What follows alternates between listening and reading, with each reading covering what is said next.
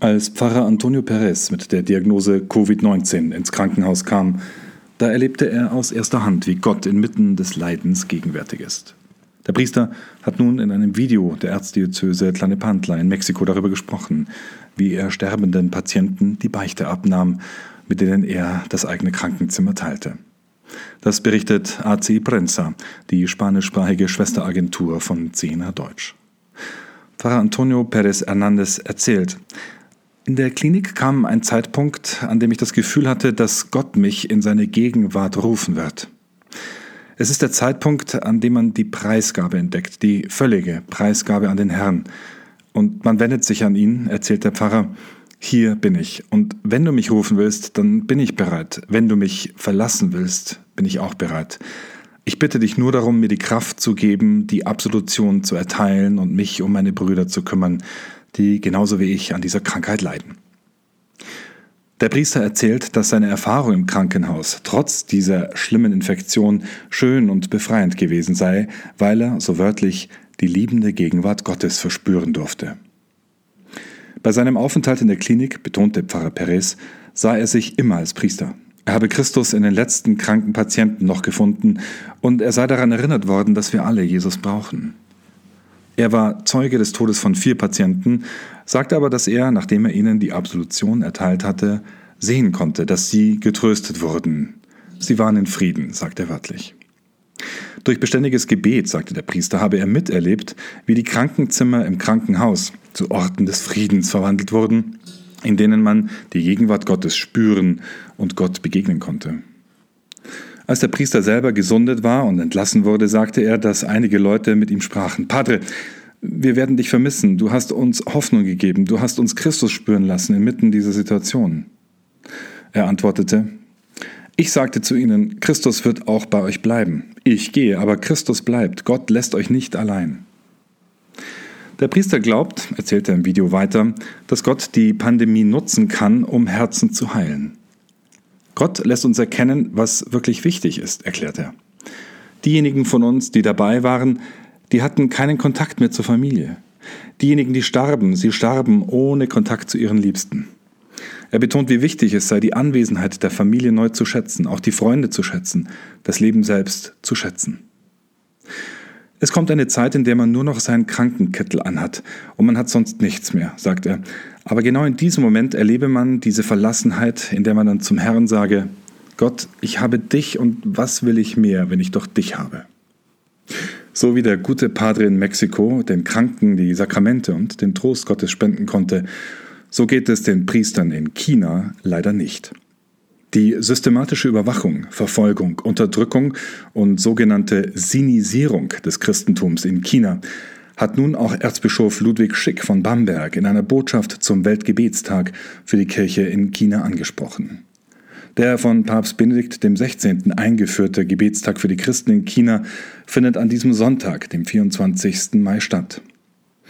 Erzbischof Schick, der auch die Kommission Weltkirche der Deutschen Bischofskonferenz leitet, stellt fest, dass die Repressalien gegen die Millionen Christen in China weiter zugenommen haben. Er ruft die Katholiken auch in Deutschland auf, für ihre Geschwister in der Volksrepublik zu beten, besonders am 24. Mai, an diesem Wochenende. Eine Bilanz zieht der Erzbischof auch der umstrittenen Vereinbarung des Heiligen Stuhls mit dem kommunistischen Regime vom September 2018. Der als vorläufiges Abkommen bezeichnete Deal sollte eigentlich die Ernennung von Bischöfen in der Volksrepublik regeln und führte aber bislang nur zu zwei Konsequenzen nach Einschätzung Betroffener wie internationaler Beobachter. Erstens eine Eskalation der Verfolgung und Unterdrückung der Religionsfreiheit, gekoppelt mit der als Sinusierung bezeichneten Politik eine Änderung des Erscheinungsbildes von Kirchen wie auch der Inhalte des Glaubens, damit diese der totalitären Ideologie des chinesischen Kommunismus übereinstimmend eingefügt werden können. Ein Beispiel. Kirchen werden zunehmend nicht mehr als christlich erkannt. Kreuze werden abgehängt, während das Konterfei von Mao Zedong und Xi Jinping aufgehängt wird, wie Zehner Deutsch wiederholt berichtet hat. Und Menschen unter 18 Jahren dürfen Gotteshäuser gar nicht mehr betreten. Sogar die zehn Gebote sollen der kommunistischen Staatsideologie angepasst werden. Zweitens, die Normalisierung und Anerkennung durch Rom von bislang exkommunizierten Bischöfen, die von der kommunistischen Partei ausgewählt waren. Papst Franziskus hat mit Bekanntgabe des Abkommens im September 2018 zeitgleich sieben exkommunizierte Männer als Bischöfe offiziell anerkannt. Dagegen weist Erzbischof Schick nun darauf hin, dass nur zwei Bischöfe nach den neuen Regeln seit 2018 ernannt wurden. Über 40 Bischofssitze sind nach wie vor unbesetzt. Auch das China-Zentrum in St. Augustin in Deutschland beschreibt, wenn auch zurückhaltend, die Entwicklungen. Bislang stellt der Direktor des Zentrums, Pater Martin Welling, höflich fest, seien die von Papst Franziskus erhofften Schritte hin zu einer dauerhaften Einheit der katholischen Kirche in China nicht eingetreten. Der steile Missionar wörtlich, Während Behörden in China die Repressalien verstärken, mit der Behauptung, der Papst stehe jetzt auf ihrer Seite, äußert sich der Vatikan über die Verletzungen der Religionsfreiheit oder auch den Umgang mit den Demonstrationen in Hongkong extrem vorsichtig, wohl um die Vereinbarung nicht zu gefährden.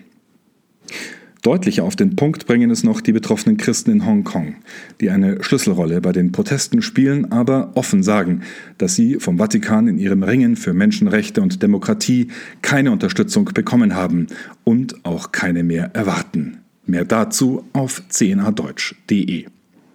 Deutlich wurde mittlerweile neben vielen anderen auch Lord Christopher Patton, der letzte Gouverneur von Hongkong und ehemalige EU-Kommissar. Der britische Baron hat das umstrittene Abkommen des Vatikans rundheraus als groben Fehler verurteilt. Natürlich begrüße er es, wenn der Vatikan alles tue, um es Katholiken und allen Christen in China einfacher zu machen, betonte der Lord mit britischer Höflichkeit im März in einem Interview. Patton ist unter anderem der langjährige Kanzler der Oxford University und der frühere Parteichef der Conservative Party. Er war von 1992 bis 1997 der 28. und letzte Gouverneur von Hongkong. Der Versuch einer Annäherung in Form des im Oktober 2018 letztlich verabschiedeten Abkommens sei ein grober Fehler gewesen. Der Vatikan habe zu diesem Zeitpunkt, da unter Xi Jinping die Dinge in China rückwärts liefen, so Patton, eine Normalisierung angestrengt, die er, bei aller Zurückhaltung, als bizarr bezeichnete. Patton weiter, wie kann man eine Annäherung in religiösen Fragen mit China versuchen, wenn eine Million oder mehr uigurische Muslime in Xinjiang eingesperrt sind, so der Politiker. In dieser und anderen Fragen sehe er die Dinge ganz genauso wie Kardinal Joseph Zen, betont der Baron. Er bewundere zwar die Personen der Kurie, die seit Jahrzehnten versuchten, die Beziehungen des Vatikans mit China zu verbessern. Ich weiß, dass diese Fragen nicht einfach sind, aber ich denke, dass dies ein außergewöhnlicher Zeitpunkt war, um dies mit einer Regierung in China zu tun, die sich von den Menschenrechten entfernt, betont Patton.